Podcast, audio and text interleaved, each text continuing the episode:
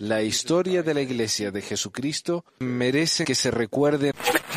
Pesquisas. Mormonas.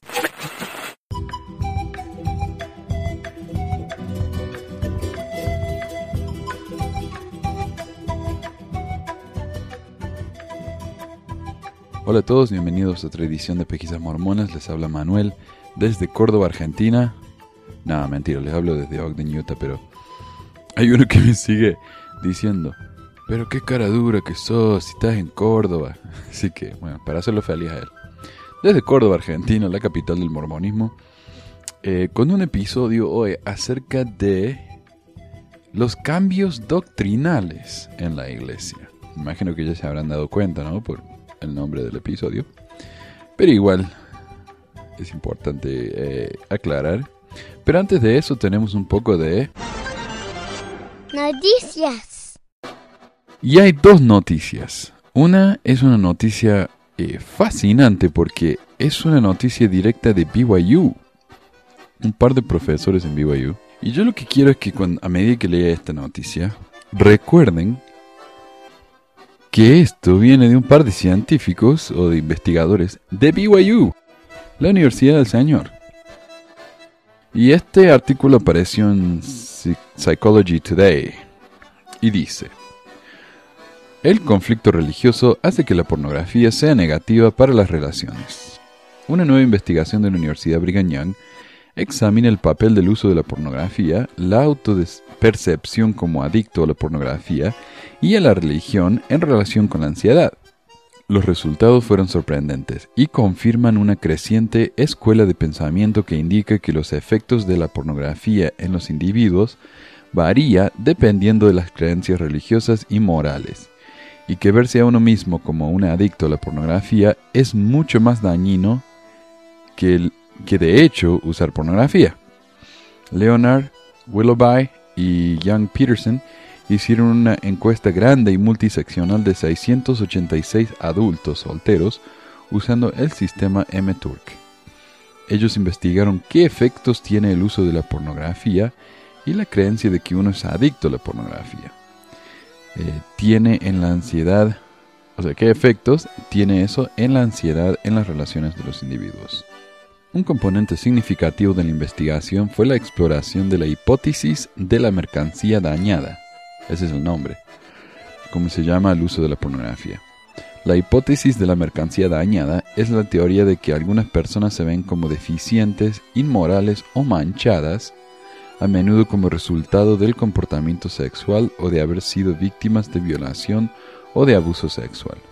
Como resultado de verse de esta manera, una persona dañada, entre comillas, se aísla de los apoyos sociales y de las relaciones personales, las cuales pueden contraactuar contra esas percepciones negativas. Esto se convierte en una profecía autocumplida, atemorizante, triste y circular.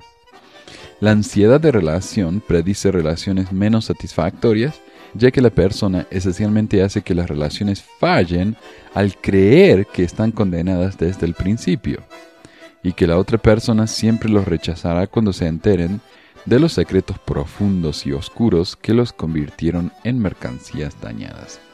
Por miedo al rechazo, muchas personas mantienen en secreto su uso de la pornografía, particularmente cuando pertenecen a comunidades religiosas, especialmente cristianas. Y, eso es lo dañino de todo esto, ¿no? Y esto es lo que yo he estado diciendo desde hace años. La pornografía en sí no es lo dañino, no es lo que hace que la gente se sienta mal y angustiada y triste. Lo que hace que la gente se sienta así es la percepción eh, del grupo social. Cuando uno es miembro de una religión que nos sigue metiendo a la cabeza que esto es malo y malo y malo y malo y uno lo hace porque es lo natural, uno se siente mal. Y se siente tan mal que uno se aísla, ¿no? Porque por la vergüenza, por el miedo del rechazo, y al aislarse, eso impide que uno pueda mejorarse porque la mejora está afuera de uno, no adentro de uno. Es, es terrible, o sea, es tan dañino. Y ahora un grupo de, estudiosos de la BYU nos están diciendo, sí, acá es, eh, Manuel tenía razón. bueno, no yo, pero los que hablaban ¿no? decían lo que, lo que compartí. Ah, esto, eh, bueno, y sigue la, el artículo, pero esa es la idea, ¿no? Así que, bueno, es el, eh, el artículo completo está ahí en mi sitio web, si lo quiero ver, en. Pasemos al siguiente, que es no tan eh, positivo en el sentido de que es una noticia buena para los que se han sentido tan culpables, ¿no? Esta es una noticia bastante fea. Eh, se llama Deshonra Scout. Los archivos de los niños exploradores muestra cómo depredadores sexuales no fueron detenidos. Y dice, en junio de 1979, Rex Black, un supervisor de Idaho de los Boy Scouts de América, envió una carta a su supervisor. Un niño había acusado a su líder scout, James Schmidt, de instancias múltiples de abuso sexual y Black reportó que había confrontado a Schmidt sobre las acusaciones. Schmidt dijo ser inocente y se le, se le permitió continuar trabajando con los niños. Pero en 1983, Schmidt fue condenado por conducta lascivia con un menor. Schmidt es uno de los líderes de un grupo de Boy Scouts en las tropas de Idaho, patrocinados por la iglesia mormona, que fueron acusados de abuso sexual de niños en los 70 y 80. Archivos recientemente desclasificados de los Boy Scouts de América revelan que la organización había estado al tanto de las acusaciones contra estos líderes por años, pero les permitió continuar trabajando con los niños, de todos modos, ¿no? En un documento, un abusador fue promovido, pero el líder scout que lo reportó fue despedido.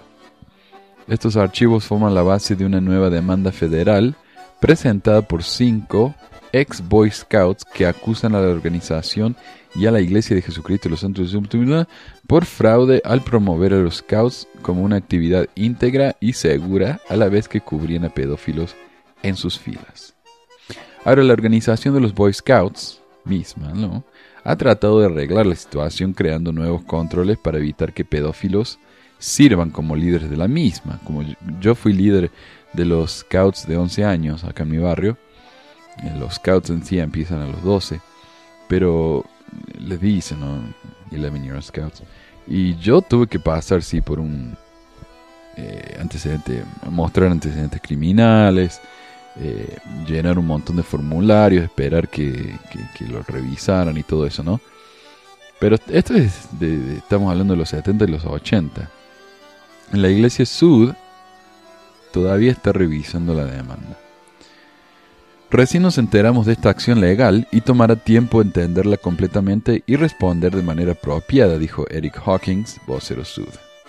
La iglesia mormona ha estado asociada con los Scouts desde 1928 y ya para los 1970 animaban a los niños y a los adultos a unirse al grupo como parte de su desarrollo, dice la demanda. Y no solamente eso, sino que la iglesia mormona está muy vinculada con los niños eh, exploradores, ¿no? con los Scouts.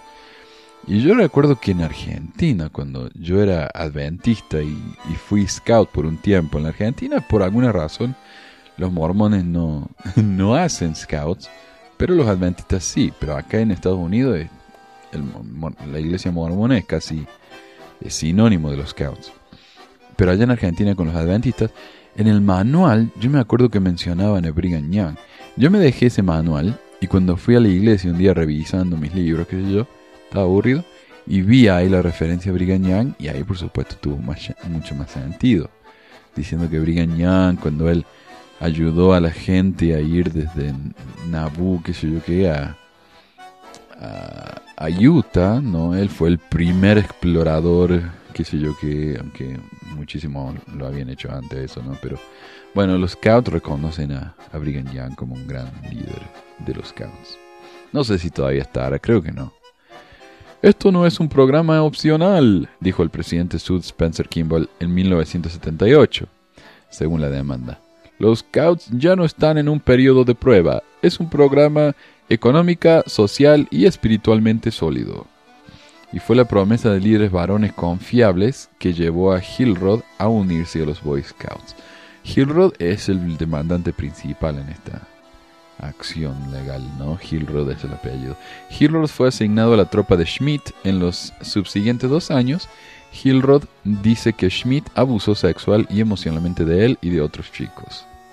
Solo después de hablar con otros chicos, Hillrod tuvo el coraje de reportar el abuso, dice.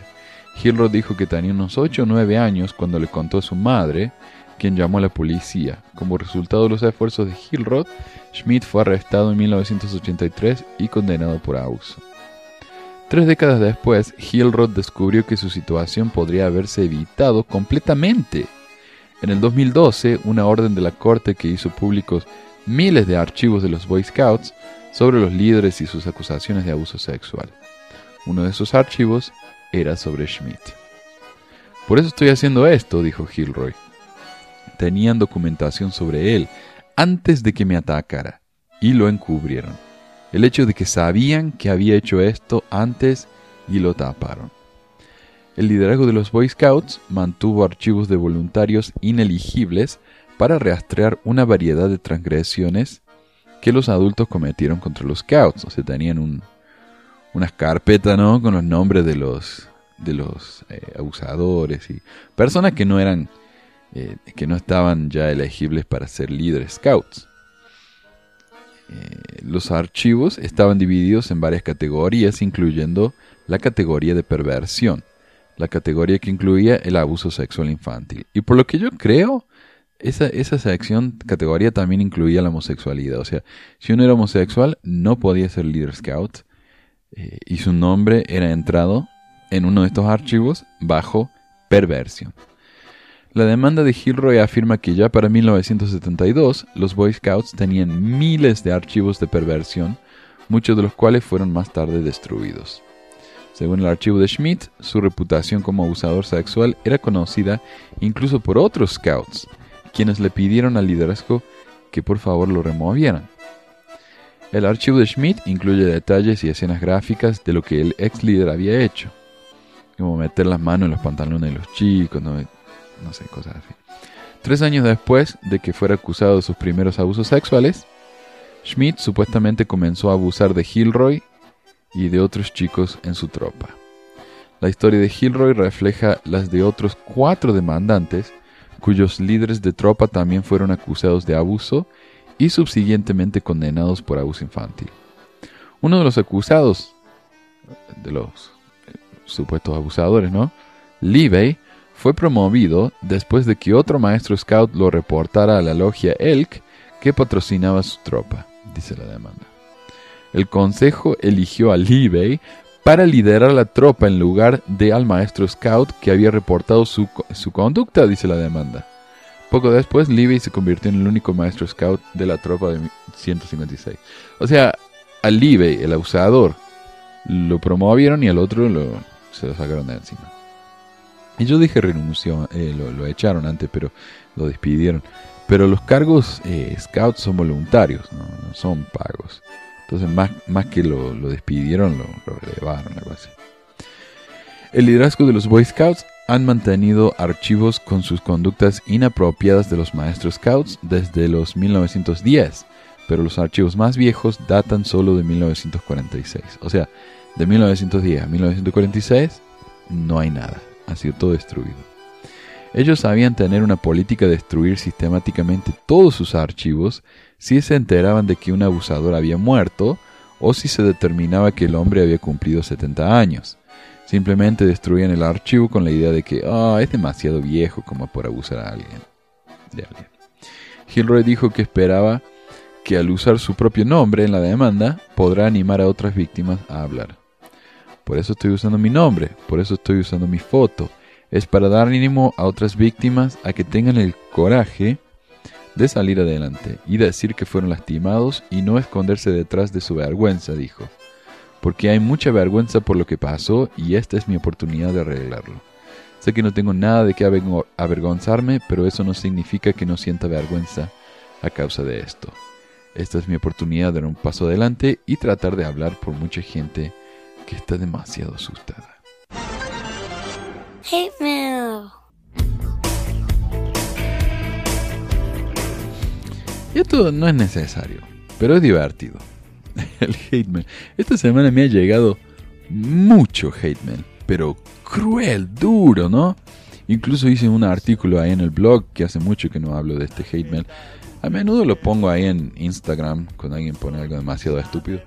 Y lo pongo ahí como para que el mundo vea. Eh, pero este eh, fue en, en, mi blog. Y fue y rarísimo esto. Ah, y tal vez lo comparto porque es uno de los eh, hate mails más bizarros y originales que me han llegado.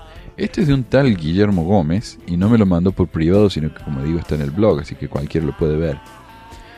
Y dice, yo sí te acuso de ser un farsante. Ah, y cuando él, escribe varias palabras en, en, mayúsculas, así que cuando lo haga, eh, como ustedes sabrán, las mayúsculas en el internet significa gritar, así que voy a tener que hacer eso. Para que entiendan más o menos. Yo sí te acuso de ser un farsante. Afirmas haber sido miembro de la Iglesia de Jesucristo de los Santos de los últimos días. Además, afirmas ser homosexual. Aunque de eso no me acuerdo haber afirmado ser homosexual. O sea, nada en contra de eso, ¿no? O sea, si yo fuera homosexual estaría muy orgulloso, pero creo que mi esposa estaría un poco decepcionada a esta altura. En teoría, al momento de bautizarte, de bautizarse, uno pasa una entrevista y se pregunta sobre algún problema con la ley de castidad. Lo más probable es que ocultaste información. También se pregunta si tienes un testimonio de la veracidad del libro de Mormon. Es de suponer que mentiste o que por lo menos ocultaste información al respecto. Ya van dos. Ah, yo me bauticé a los 11 años. O sea, si este enfermo piensa que yo ya había roto la ley de castidad a los 11 años. Eh, mm, ok, pero bueno, él me atrapó en dos mentiras. Porque aparentemente yo rompí la ley de castidad. No sé cómo sabe él, pero bueno. Se te preguntó si tenías un testimonio sobre el profeta José Smith, como profeta de Dios. Has de suponer que mentiste al respecto, o por lo menos ocultaste información al respecto. Ya van tres. ¿Eh? Se te preguntó si tenías un testimonio respecto a lo que la iglesia de eh, a que la iglesia de Jesucristo y los santos de los últimos días era la única iglesia verdadera sobre la faz de la tierra. También es de suponer que mentiste, o por lo menos ocultaste información al respecto. Ya van cuatro. Ah, cuando yo me bauticé, tenía 11 años. Gente piensa que yo, desde los 11 años que vengo planeando ¿no? hacer este podcast, 25 eh, años después, y que por eso le mentí yo a mi obispo cuando me preguntó si tenía testimonio. Okay. Pero ya van cuatro, ya van cuatro. Después de esto, afirmas haber ido a una misión. Para poder ir a misión, primero hay que tomar las investiduras en el templo del Señor. Para ello debes tener una recomendación y para tener la recomendación hay que pasar dos entrevistas, la primera con el obispo y la segunda con el presidente de estaca. Las dos entrevistas hacen las mismas preguntas y entre ellas están 1. La ley de castidad. 2. Si tienes un testimonio sobre la veracidad del libro de Mormón. 3. Un testimonio sobre el profeta José Smith como profeta de Dios. 4. Un testimonio sobre la iglesia de Jesucristo de los Santos últimos días como la única iglesia verdadera. 5. Un testimonio sobre el profeta actual del momento de la entrevista como profeta de Dios. He de suponer que mentiste esas 10 veces o por lo menos ocultaste información al respecto. Ya van 14. Ah, no. No, yo en esa época creía en la iglesia. No tengo idea de cuántas otras entrevistas pasaste mintiendo, o por lo menos ocultando información al respecto. Además de todo lo anterior, afirmas haber ido a misión. Durante la misión, un misionero básicamente predica el Evangelio de Jesucristo y da su testimonio respecto a la veracidad de 1. El libro de Mormón. 2. El profeta José Smith como profeta de Dios sobre la veracidad de la iglesia de Jesucristo como la única iglesia verdadera y viviente sobre la faz de la tierra. Además, da su testimonio sobre la primera visión y sobre un montón de puntos de doctrina de la Iglesia de Jesucristo de los santos de los últimos días. Ah, no un montón, eran seis charlas nomás y la primera hablábamos un poco de, de la restauración, ¿no? Más adelante en la charla 4 hablábamos del diezmo. Creo que en la 3 pedíamos que se bautizaran, pero no, no mucho. La gente se bautizaba sabiendo muy poco, la verdad. Algunos puntos de doctrina son exclusivos de la Iglesia de Jesucristo de los Santos de los últimos días. También se da testimonio de que actualmente Dios dirige la iglesia a través de su revelación a su profeta. Multipliquemos el número de charlas por el número de testimonios en cada charla por 24 meses de misión. En el caso de haber hecho misión de elder y 18 meses en el caso de haber hecho misión de hermana, sí, soy hermana. Ay, por favor ya habrá una cantidad enorme de mentiras, o por lo menos de haber ocultado información y además de haber levantado falso testimonio. Ah, no, no, porque yo en esa época creía, así que no, no levanté falso nada.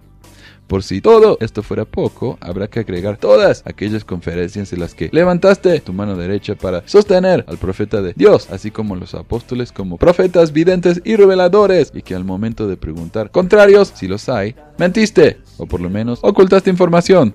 Ah, no, no, porque cuando levanté la mano creía. Ah, en resumen, la credibilidad de la Iglesia de Jesucristo de los Santos de los Últimos Días de José Smith y del libro de Mormón no es la que se pone en entredicho, sino la tuya. ahí está, ahí está. Este, este es el argumento que iba a destruir pesquisas mormonas. Soy un mentiroso. La verdad es que en último caso, quien debe decir si la iglesia de Jesucristo de los santos de los últimos días es verdadera o falsa es Dios. Y todo aquel que obtiene un testimonio de parte de Dios de la veracidad de la Iglesia de Jesucristo de los Santos de los Últimos Días y del profeta José Smith como profeta de Dios y del libro de Mormón y de toda otra verdad no les afecta en nada lo que un mentiroso que anduvo levantando falso testimonio durante años diga. Oh, ni una coma, che, tres, cuatro renglones. Todo esto te lo dice alguien que sí tiene el valor moral de no haber mentido nunca ni haber levantado falso testimonio al respecto. Finalmente testifico que sé sin duda y a través de revelación dado directamente por Dios a mi persona que la iglesia de Jesucristo los santos es la única iglesia verdadera sobre la faz de la tierra, que José Smith realmente fue un profeta de Dios, al igual que lo fue Enoch, Abraham, Moisés, Ley, Nefi y otros eh, mencionados en las Santas Escrituras. Testifico que el libro de Mormón, Doctrinas y Convenios, la Perla del Gran Precio y la Biblia, no, de ya está la Biblia ahí, hasta donde esté correctamente traducida, son la palabra de Dios. Y además testifico que Dios puede y quiere dar este mismo testimonio a toda persona que con íntegro propósito de corazón y pureza moral lo solicite. Lo testifico en el nombre de nuestro Señor, Salvador y Redentor, Jesucristo. Amén. Es que no puso acento en la E.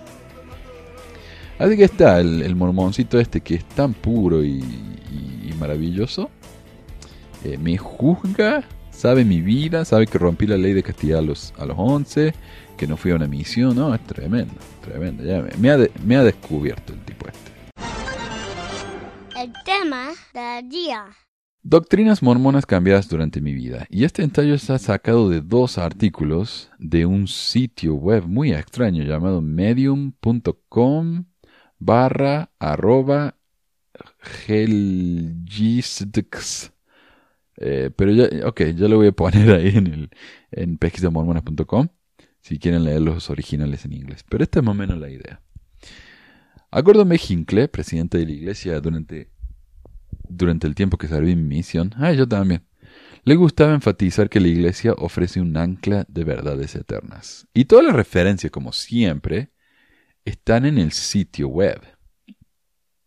No voy a leer las referencias acá en el aire, si no va a durar tres horas el programa. Este. Dado este tema, repetido casi como un artículo de fe por los líderes de la Iglesia antes y después de Hinckley, no es fácil darse cuenta cuando las cosas realmente cambian. Claro, la iglesia es un ancla y hablan, y ya lo he mencionado antes, de que la iglesia no practica el relativismo moral. Eso es del mundo, ¿no? La iglesia es constante, siempre igual nos convencemos de que el nuevo modelo no está en conflicto con el, con el viejo y tal vez hasta nos olvidamos de que existía. Siempre hemos enseñado un modelo de geografía limitada del libro de Mormón.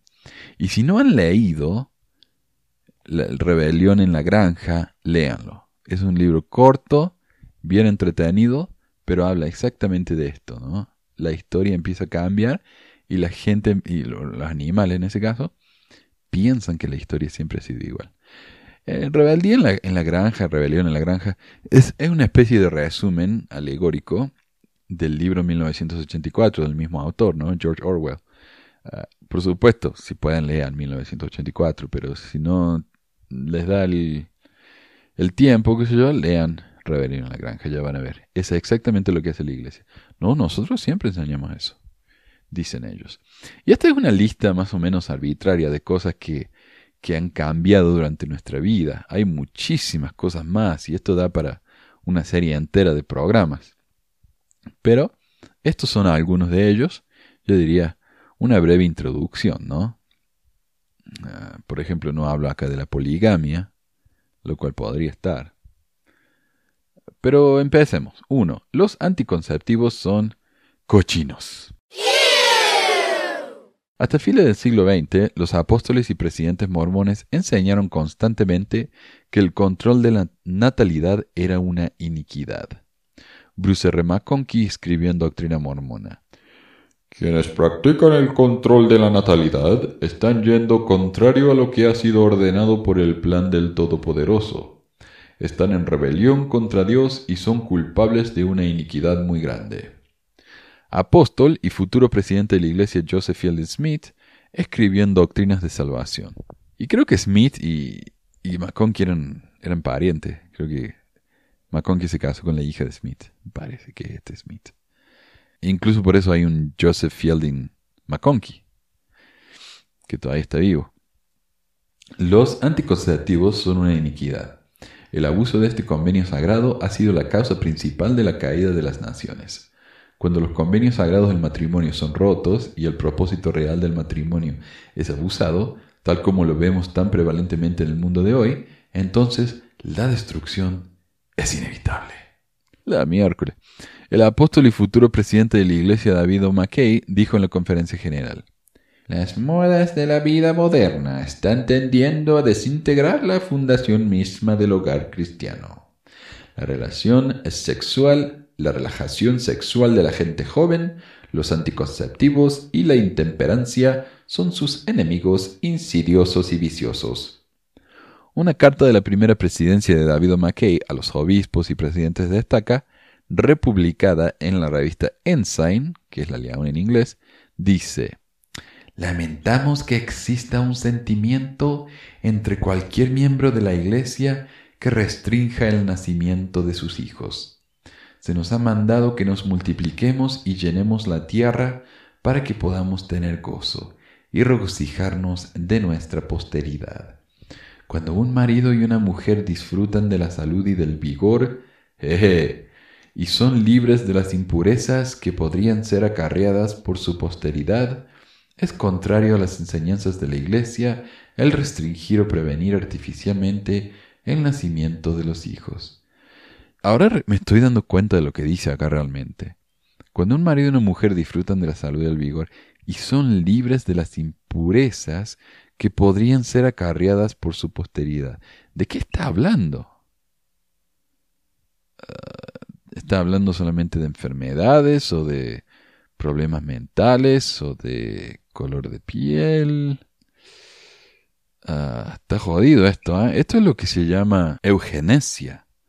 ¿No? Es la pureza racial, el limpiar a las... Y, no solamente la pureza racial en el sentido de, exterminar a las minorías raciales, sino también a los, la gente con problemas mentales, enfermedades, pobres, ese tipo de cosas. Pero bueno. Tal vez estoy exagerando e interpretando mal, pero bueno. Continuemos. Eso sería interesante investigar. Ya me dio una idea para otro programa. El apóstol y futuro presidente Spencer W. Kimball fue quien tuvo las opiniones más fuertes al respecto a medida que vio que la sociedad estaba más cómoda con la idea de usar anticonceptivos en los 1970. El tener hijos no debería ser retrasado por razones de conveniencia. Después del matrimonio, las esposas jóvenes deberían estar ocupadas teniendo y criando hijos. No conozco ninguna escritura o autoridad que autorice a las mujeres jóvenes el retrasar sus familias o ir a trabajar para ayudar a sus esposos a graduarse de la universidad. ¡Qué asco! Mujeres que no tienen hijos apenas se casan. Y ¿Cómo piensan que ve el Señor a quienes usan anticonceptivos porque en su vida egoísta no es el momento conveniente para tener hijos? ¿Cómo piensan que se siente el Señor sobre las mujeres que se privan de los placeres y glorias de la maternidad para poder retener sus figuras, para que sus vidas sociales no sean afectadas, para que puedan evitar las privaciones, los dolores y las agonías del embarazo y del parto? Increíble. ¿Se imaginan si hoy Monson dijera algo así? Hay docenas de otras referencias que fueron hechas sobre el control de la natalidad en la, en la conferencia general durante los 60 y 70 y todos dirigidos a condenar directamente su uso. Pero ¿qué pasó? La última condena explícita del control de la natalidad fue dada en la Conferencia General de 1980. La Iglesia calladamente dejó de enfatizar su posición después de la muerte de los presidentes Kimball y Benson, y a mediados de los 90, Gordon B. Hinckley pudo enseñar que nosotros no dictamos el tamaño de la familia. Eso es algo que se ah, deja a consideración del padre, la madre, del esposo y de la mujer. Perdón, a Hinckley se le quebró la voz así. Hoy el manual oficial de instrucciones dice, es el privilegio de las parejas casadas que puedan tener hijos, proveer cuerpos mortales para los hijos espirituales de Dios, quienes tienen la responsabilidad de criar. La decisión de cuántos hijos tener y cuántos y cuándo tenerlos es extremadamente íntima y privada, y debe ser dejada a consideración de la pareja y del Señor. Los miembros de la Iglesia no deben juzgarse el uno al otro en este asunto. Las parejas casadas también deben entender que las relaciones sexuales dentro del matrimonio son aprobadas divinamente no solo para el propósito de procreación, sino también para expresar amor y para fortalecer las conexiones emocionales y espiritual entre el marido y la mujer. Eso me parece perfecto. ¿No? O sea, las relaciones sexuales sí, no son solamente para tener hijos, son también para eh, mostrar intimidad y para no fortalece la conexión de la pareja, si es que ayuda. Pero más adelante en este, ah, en este manual, y esto lo encontré en otra parte, pero me parece interesante incluirlo, en la sección de esterilización quirúrgica, incluyendo la vasectomía, agrega. La Iglesia desanima fuertemente la esterilización quirúrgica como forma de control de la natividad opcional. La esterilización quirúrgica debe ser considerada solo si 1. Las condiciones médicas ponen en serio peligro la vida o la salud, o 2. Ahora, ¿qué enfermedad puede tener uno en la que necesita una vasectomía? O dos, defectos de nacimientos o traumas serios han hecho que la persona sea mentalmente incompetente y no responsable por sus propias acciones. Otra vez. Hay que esterilizar a los, a los retrasos mentales, dice acá. Ah, esto suena tan mal, me parece increíble que todavía lo hayan. Lo, estén incluyendo acá. Tales condiciones deben ser determinadas por juicios médicos competentes y de acuerdo con la ley. Aun en estos casos, las personas responsables de, por esta decisión deben consultarse entre ellas y con su obispo y deben recibir confirmación divina de su decisión por medio de la oración. Pero si una persona tiene defecto de nacimiento que hacen que sea mentalmente incompetente, eh, ¿con quién va a hablar esa persona? Aparte del obispo. Aparentemente esa persona no tiene pareja. Así que bueno, al menos en el sentido de la vasectomía, todavía existe. En lo que se refiere a los al resto de los métodos anticonceptivos, ha desaparecido totalmente. 2. Los lamanitas son los principales ancestros de los indios americanos. Este es un artículo de la Ensign de diciembre de 1975 llamado ¿Quiénes son y dónde están los lamanitas? Y busqué este artículo en el 75 en la Leona y no lo pude encontrar pero me gustaría verlo, ¿no? Bueno, pero la traducción dice, el libro de Mormón declara que el continente americano era una tierra escogida sobre todas las demás, la cual el Señor Dios había preservado para un pueblo justo, para que fuera un pueblo justo. Nefi asegura con confianza que el Señor me ha dado esta tierra por convenio a mí y a mis hijos para siempre y también para todos aquellos que la mano del Señor conduzca de otros países. O sea, esta tierra está preservada para un pueblo justo, no para cualquiera, para un pueblo justo. ¿Y cuál es ese pueblo justo? Según el libro de Mormón, la gente de ley. Thomas Murphy elabora. Las profecías del libro de Mormón hablan de los descendientes de Israel, quienes iban a vivir para recibir el libro de Mormón. construir una nueva Jerusalén e incluso persistir hasta el fin de la tierra. Claro, ¿ve? El, el pueblo de escogido era la gente del libro. El ángel le prometió a Nefi durante su visión que el Señor Dios no permitiría que los gentiles destruyan completamente a los de la mezcla de tu descendencia que se hallan entre tus hermanos. Ahí está, el Señor no permitirá que los gentiles destruyan completamente a los de la mezcla de tu descendencia, ni tampoco permitirá que los gentiles destruyan a la posteridad de tus hermanos. Nefi profetizó a sus hermanos que un día el resto de los de nuestra posteridad sabrán que son de la casa de Israel, y entonces sabrán y llegarán al conocimiento de sus antepasados. Ley bendijo a los hijos de Laamán, Lamán, para que, a causa de mi bendición, el Señor Dios no permitirá que perezcáis. Por lo tanto, será misericordioso con vosotros y con vuestra posteridad para siempre.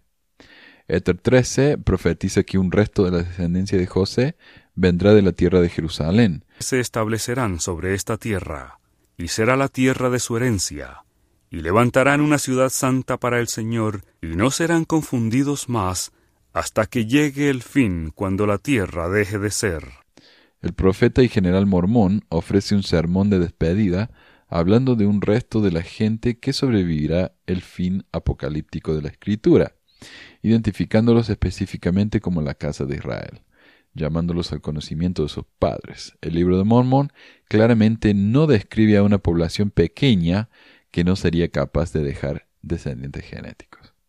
Entonces, eh, acá lo que el mismo libro de Mormón dice es que la descendencia de Nefi no será destruida. Sin embargo, hasta hoy no hemos podido encontrar un solo rastro de descendencia israelita entre los indios americanos. José Smith repetidamente se refirió a los indios americanos como lamanitas en sus revelaciones. Este testimonio vendrá al conocimiento de los lamanitas. He aquí te digo que será en las fronteras cerca de los lamanitas. Iréis a las regiones del oeste, a la tierra de Missouri, hasta las fronteras de los lamanitas, etc. En una de sus primeras misiones a los lamanitas, Elder B. H. Roberts escribió que el presidente Smith se dirigió a los indios por algún tiempo sobre lo que el Señor le había revelado con respecto a sus antepasados y les recitó las promesas contenidas en el libro de Mormón con respecto a ellos mismos. ¿Cómo debe haber brillado sus corazones al escuchar al profeta contarles la historia de sus antepasados, su apogeo y decadencia, y las promesas guardadas para ellos de redención en su estado caído? Ahora, solamente un gringo puede decir eso. Alguien que no tiene idea eh, cómo realmente se puede haber sentido esta gente. Según Roberts, que yo a Roberts lo respeto, ¿no? Dentro de todo, era un hombre eh, interesante, inteligente. Pero que diga él, qué bien que se deben haber sentido estos indios cuando José Smith les contó de sus antepasados. A ver, ¿qué le puede haber contado José Smith? Que sus antepasados eran personas caídas, que habían sido maldecidos con una piel negra para que fueran asquerosos para los nefitas. y que algún día Dios iba a perdonar a su descendencia. ¿Se imaginan contarle eso a alguien y que esa persona diga, oh, gracias, mi corazón brilla de felicidad? Qué bestia. Más tarde, en camino de Kirkland a Missouri, y esto está interesante, el campamento de Sion desenterró un esqueleto y una punta de una flecha en un túmulo.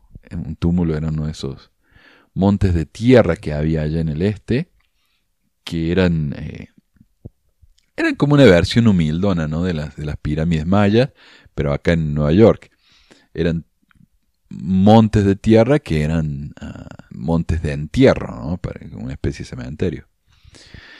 Según los diarios del apóstol Heber Kimball y del futuro presidente de la iglesia Wilford Woodruff, se le hizo saber a José que este esqueleto había pertenecido a un oficial que cayó en batalla en la última destrucción entre los lamanitas y que su nombre era Self. Esto nos causó mucho regocijo, pensar que Dios se preocupó lo suficiente por nosotros como para mostrarnos estas cosas a sus siervos. El hermano José le había pedido al Señor y se le hizo saber por medio de una visión. José no registró la visión de Self explícitamente, pero le escribió sobre el tema a su primera esposa, Emma, al día siguiente.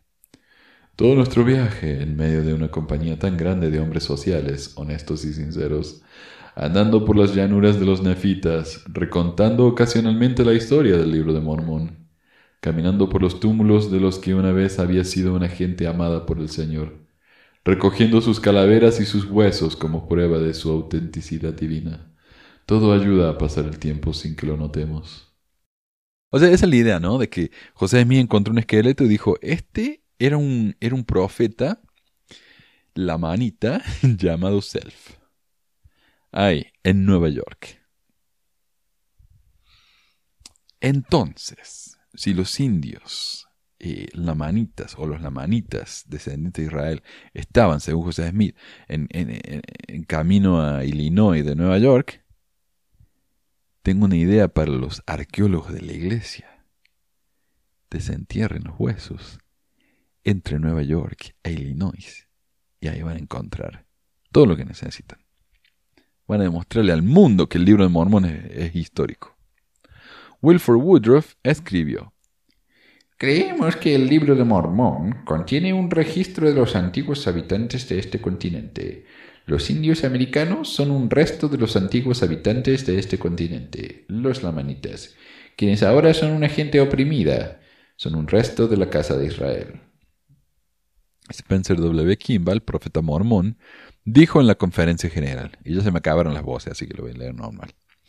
El día de los lamanitas está cerca. Durante años han ido haciéndose deleitables y se están volviendo ahora blancos y deleitables, como se les ha prometido. En esta foto, y mostré una foto ahí, ¿no?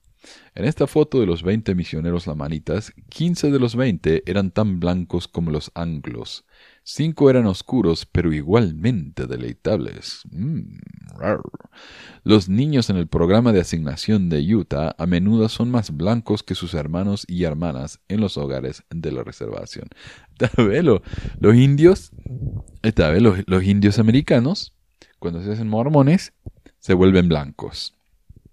El mismo Kimball también enseñó en la revista de la iglesia Ensign el término la manita incluye a todos los indios y a las mezclas indígenas, tales como los polinesios, los guatemaltecos, los peruanos, así como los Sioux, los Mohawk, los Navajo y otros. Es un grupo grande de grandes gentes. Eso no deja duda. Este es un profeta de la iglesia, eh, publicando en una revista oficial de la iglesia diciendo semejante cosa si esto no es oficial, nada es oficial. En 1974 la iglesia publicó un panfleto llamado Los Lamanitas y el Libro de Mormón, con la premisa de que los Lamanitas eran los herederos del, norte, de América del Norte, Central y del Sur. Como dijo Nefi, ¿no? Su gente iba a ser los descendientes, los herederos de esta tierra, que era para, había sido guardada para un pueblo justo. ¿Sabes lo que estoy pensando? Por lo que yo entiendo, Nefi dijo que en esta tierra nunca iban a haber reyes, porque era una tierra tan especial. Sin embargo, José Smith se hizo nombrar rey del mundo. Y él vivía acá. Ok, pero bueno, eh, los Lamanitas y el libro de Mormón dice, ustedes, los nativoamericanos, quienes son llamados indios, sus ancestros fueron una vez una gran nación sobre el continente americano. El libro de Mormón es una historia de sus gentes. El libro de Mormón cuenta de cómo sus antepasados vinieron de Jerusalén 600 años antes de Jesucristo. Ustedes son los descendientes de los lamanitas. Yo lo traduje a este panfleto, me parece que está en el blog. ¿Pero qué pasó? ¿Por qué ya no creen más eso? Bueno, las primeras... Y yo sé que muchas de estas cosas muchos van a decir, eso no son doctrinas, eso son creencias, son políticas, no son doctrinas. Ah. Las primeras fisuras aparecieron cuando los arqueólogos y antropólogos tuvieron gran dificultad reconciliando lo que sabemos de los indios americanos con la narrativa del libro de Mormón. James E. Smith explica Hasta comienzos del siglo XX, la interpretación hemisférica tradicional dominó. Pero a mediados del siglo, la mayoría de los estudiosos mormones creían que el libro de Mormón tomó lugar primariamente en los confines más limitados de América Central. ¿Qué? Vamos a explicar la diferencia. De los, qué sé yo, 60, 70, tal vez principios de los 80, era muy enseñado en la iglesia de que los todos los indios de las Américas, desde Canadá hasta la Patagonia, eran todos descendientes de la gente del libro de Mormon. Ahora han estado cambiando la historia y dicen, no, lo que pasa es que no podemos encontrar el ADN de los judíos porque en realidad los lamanitas eran un pueblo muy chiquito, muy, muy, muy limitado. Y es lo que se llama la geografía limitada, ¿no? Esa es la excusa que le dan ahora. Pero no hay prueba de eso. Sin embargo, este consenso chocaba con la interpretación hemisférica, o sea, de toda América, inicial de José, la cual siguió siendo preferida por los líderes de la iglesia. Entonces tenemos dos campos, ¿no? Tenemos los apologistas, como la gente del Maxwell Institute y FAIR, y en el otro lado tenemos a, los líderes de la iglesia. Los líderes pensaban, seguían enseñando lo de la eh, teoría hemisférica, los apologistas que trataban de, que son los que realmente estudian y, se dan cuenta de que las cosas no encajan, ellos son los que salieron con la teoría de la geografía limitada y ellos defendieron eso. La ortodoxia tradicional llegó a su culmine en 1981 cuando Bruce R. McConkie escribió en su introducción del libro de Mormon que después de miles de años todos los descendientes de Ley fueron destruidos con la excepción de los lamanitas y ellos son los principales descendientes de los indios americanos. Pero solo tres años después, el antropólogo de BYU John Sorensen publicó en la revista Ensign su teoría de la geografía limitada, la cual fue apoyada por mormones prominentes tales como Hugh Nibley. Hugh Nibley es, ¿cómo diría? Es lo máximo en lo cuando, cuando uno habla de personas que saben mucho, muy eruditas, y, y en vez de hablar directamente, hacer un punto, ¿no? De, hablar con lógica razón, no, le hacen una ensalada de palabras, ensalada de conceptos, de tradiciones, de mezclas de países, culturas, y todo como para tratar de justificar la veracidad del libro de Mormon. Ese era Hugh Y los mormones lo adoran porque el tipo supuestamente hablaba 20 idiomas y era tan educado. Pero si uno realmente lee el trabajo de Hugh no dice nada. Y yo estoy seguro que los pocos mormones que han leído Hugh no lo entienden. Y no es casualidad. Hugh no se entiende porque él no quiso que lo entendieran. Él habló de una manera muy ofuscada a propósito, porque uno lee a Hugh Nibley y dice, ah, ¿saben qué? Hugh Nibley hizo la investigación, él, es tan educado y sigue creyendo, tiene que ser verdad. Fin.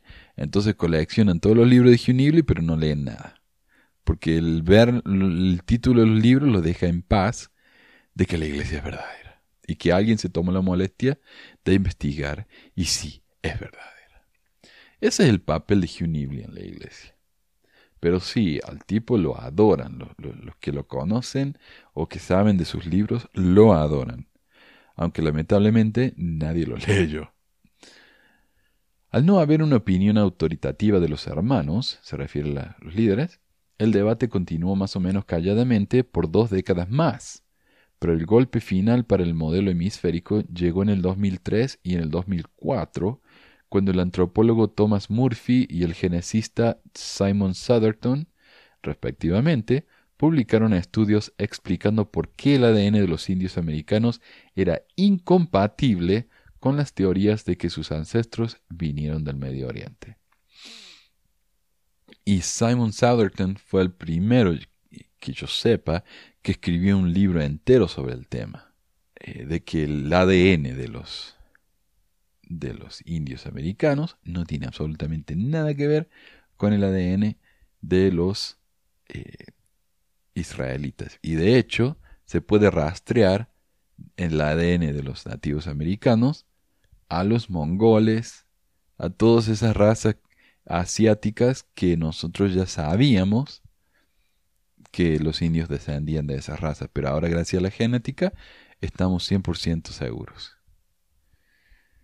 Hoy el ensayo oficial de la Iglesia sobre el tema concuerda con que las pruebas recopiladas hasta la fecha indican que la mayoría de los amerindios son, eh, portadores del ADN que caracteriza a los pobladores de Asia, no de Israel. Los científicos sostienen la teoría de que en una época que precedió a los de los registros del libro de Mormón, un grupo relativamente pequeño de personas emigró del noreste de Asia hacia el continente americano por medio de un puente de tierra que conectaba Siberia con Alaska. Según los científicos, ese grupo creció y se propagó rápidamente para poblar Norte, Centro y Sudamérica, y es probable que sean los principales antepasados de los indios modernos. Y en el 2007, la introducción del libro de Mormón, después de que todos estos estudios fueron publicados, la introducción del libro de Mormón cambió. Ahora dice que los lamanitas no son los principales ancestros de los, eh, los principales ancestros de los indios americanos, sino que están entre los ancestros de los indios americanos. Aun si es en un grado tan minúsculo que son genéticamente irrastreables. Y el último punto del que voy a hablar hoy, no es el último punto que tengo, pero el último punto del que voy a hablar, porque se me está haciendo largo esto, es los negros son la descendencia de Caín y una raza inferior. El ejemplo más obvio de la doctrina cambiante es que hasta 1978 la Iglesia enseñó consistentemente que los negros eran descendientes de Caín, tal como está registrado en el libro de Moisés. Y Enoc también vio al resto de los del pueblo, que eran los hijos de Adán, y eran una mezcla de toda la descendencia de Adán, salvo la de Caín, porque los de la posteridad de Caín eran negros, y no tenían cabida entre ellos. Y esto está en el libro de Abraham, en la, eh, perdón, en el libro de Moisés, en la perla de gran precio, capítulo 7, versículo 22. El libro de Abraham, en la misma perla de gran precio, elabora. Este rey de Egipto era descendiente de los lomos de Cam, y por nacimiento era de la sangre de los cananeos. De esta descendencia nacieron todos los egipcios, y así se conservó la sangre de los cananeos en la tierra.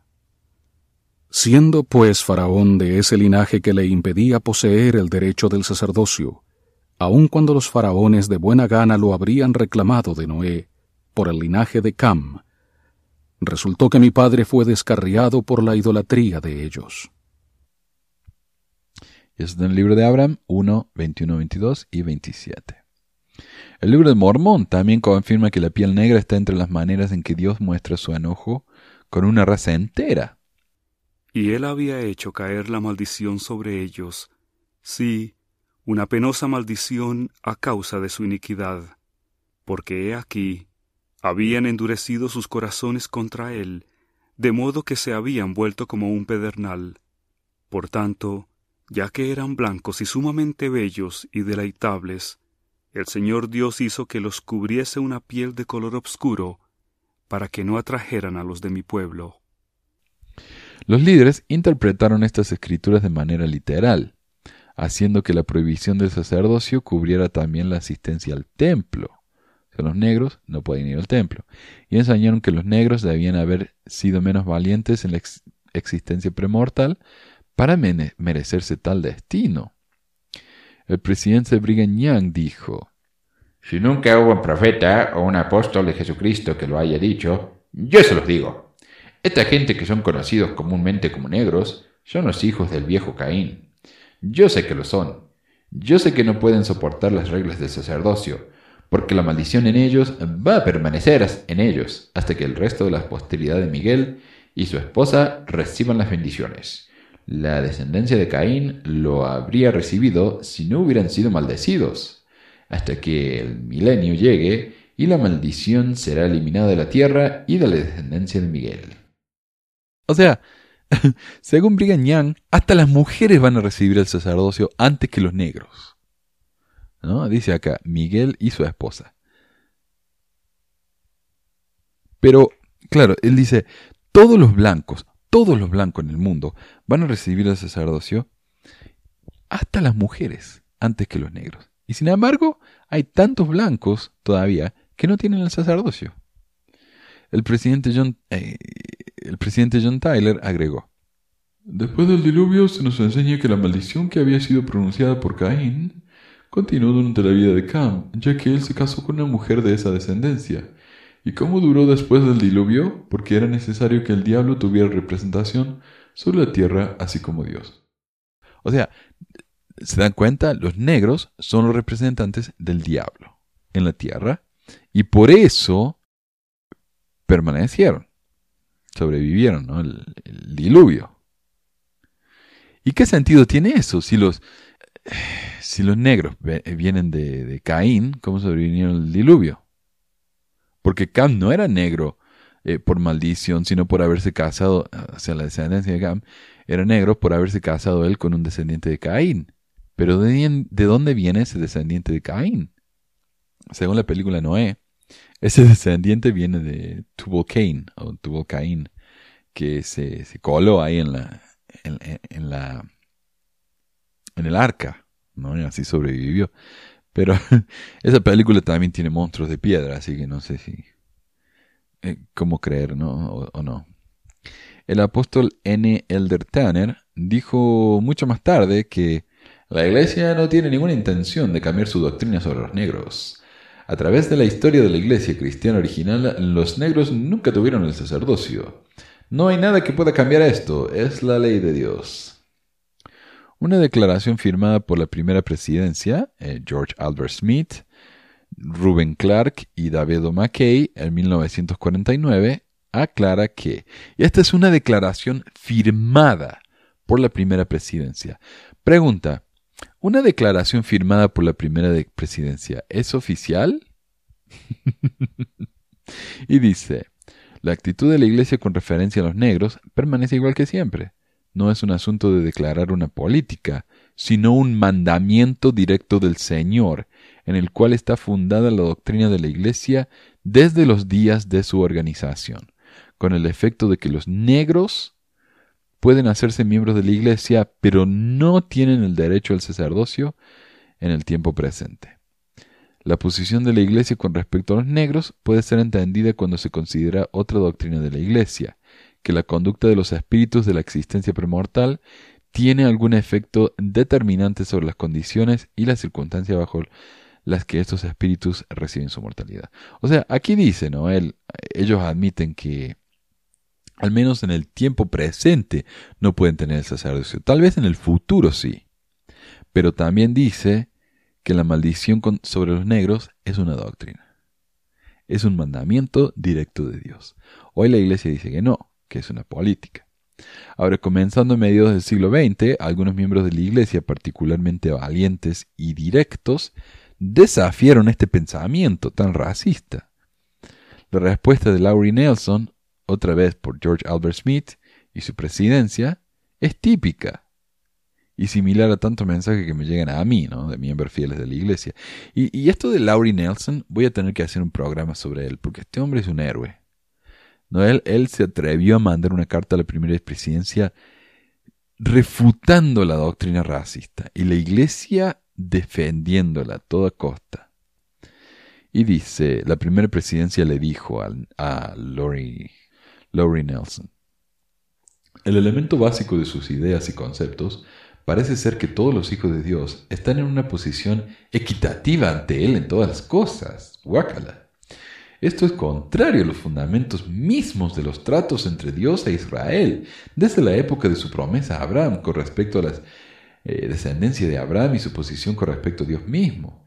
Efectivamente, algunos de los hijos de Dios recibieron asignaciones superiores antes de que el mundo fuera formado.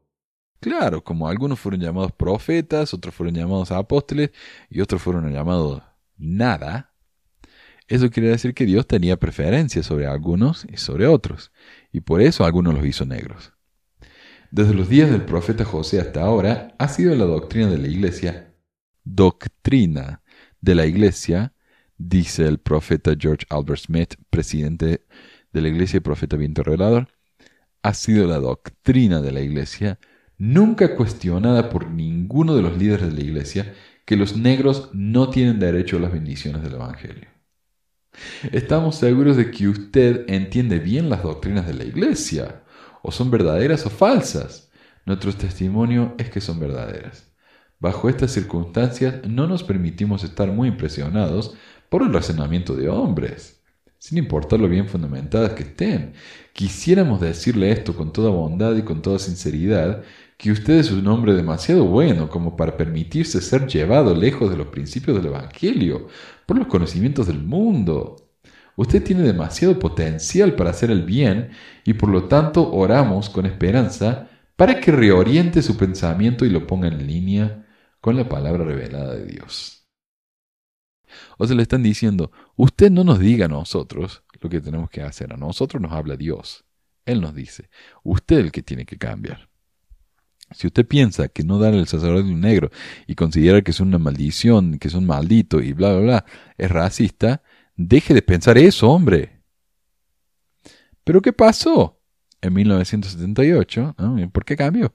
En 1978, enfrentados con la imposibilidad de determinar la ascendencia africana, al dar recomendaciones del templo en un país con una mezcla racial tan elemental como es el Brasil, Spencer W. Kimball pasó la Declaración Oficial 2 a la Iglesia, aboliendo abruptamente la práctica de excluir a los negros de los templos y del sacerdocio. Claro, si en Brasil no, no tenían gente. Por más rubio que uno sea en Brasil, tal vez es descendiente de, africanos, ¿no? Pasa eso. Y, y Brigham Young dijo que si uno tiene siquiera una gota negra, en, no, no, no puede recibir sacerdocio. En su ensayo oficial sobre este cambio, la Iglesia explica que hoy la Iglesia rechaza las teorías formuladas en el pasado, y esto está en el ensayo, ¿no? En lds.org. La Iglesia rechaza las teorías formuladas en el pasado de que la piel negra es una señal de desaprobación o maldición divina, y que las personas negras o de otra raza o origen son en modo alguno inferiores a cualquier otra persona. O sea, ellos rechazan eso. Rechazan de que alguna vez fue doctrina, pero no dan ninguna justificación alternativa a por qué esta práctica estuvo vigente en algún momento. ¿Saben de otras doctrinas cambiadas durante sus vidas? Envíenmelas y puedo incluirlas en un programa en el futuro. Tengo un par más que compartir con ustedes, pero me gustaría escuchar de otras y así podemos desarrollarlo en un programa entero. También estoy pensando en hacer una serie. Eh, he hablado con, mi amiga Lindsay Park. Ella es la que hizo una serie llamada Year of Polygamy o el año de poligamia, en el que hablo por un año entero, todas las semanas, sobre todas las esposas de José Smith y algunos temas más relacionados con la poligamia. Yo hablé con ella, me dio permiso de usar su material, así que vamos voy a empezar a traducir el material de ella y necesito mujeres que quieran leerlo y grabarlo eh, porque me parece apropiado que una mujer grabe acerca de la biografía de una mujer. Así que si les interesa, eh, contáctenme por Facebook, por ah, Twitter o mándenme un email a manuel.pesquisasmormonas.com. Eh, como digo, me parece absolutamente apropiado que las mujeres hablen acerca de las esposas de José. Eh, me parece una forma de respeto también hacia estas mujeres. Eh, muchísimas gracias por escuchar el programa y nos vemos pronto. Adiós.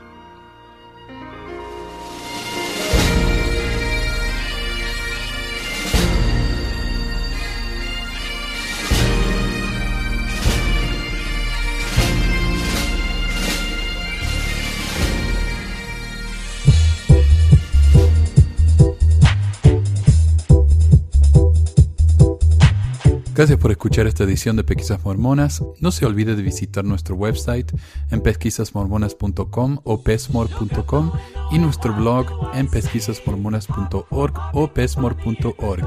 También tenemos un grupo de Facebook donde la discusión siempre es animada y si tiene un comentario, pregunta o hate mail, puede enviarlo a manuel.pesquisasmormonas.com.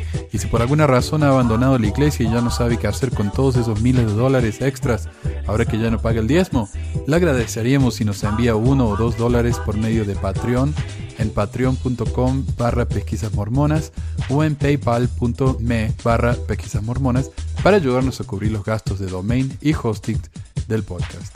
Muchas gracias de nuevo y hasta la próxima semana.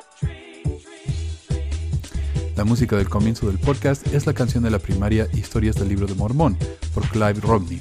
La canción previa a esta es Lo el Profeta del ex de Acevedo y esta es la versión de la banda Roosters de la canción de la primaria Palomitas de Maíz. ¿Por qué ayudar a pesquisas mormonas? Para que mi papá pueda parar los websites del podcast y de los videos. Gracias. Pues quizás hormonas.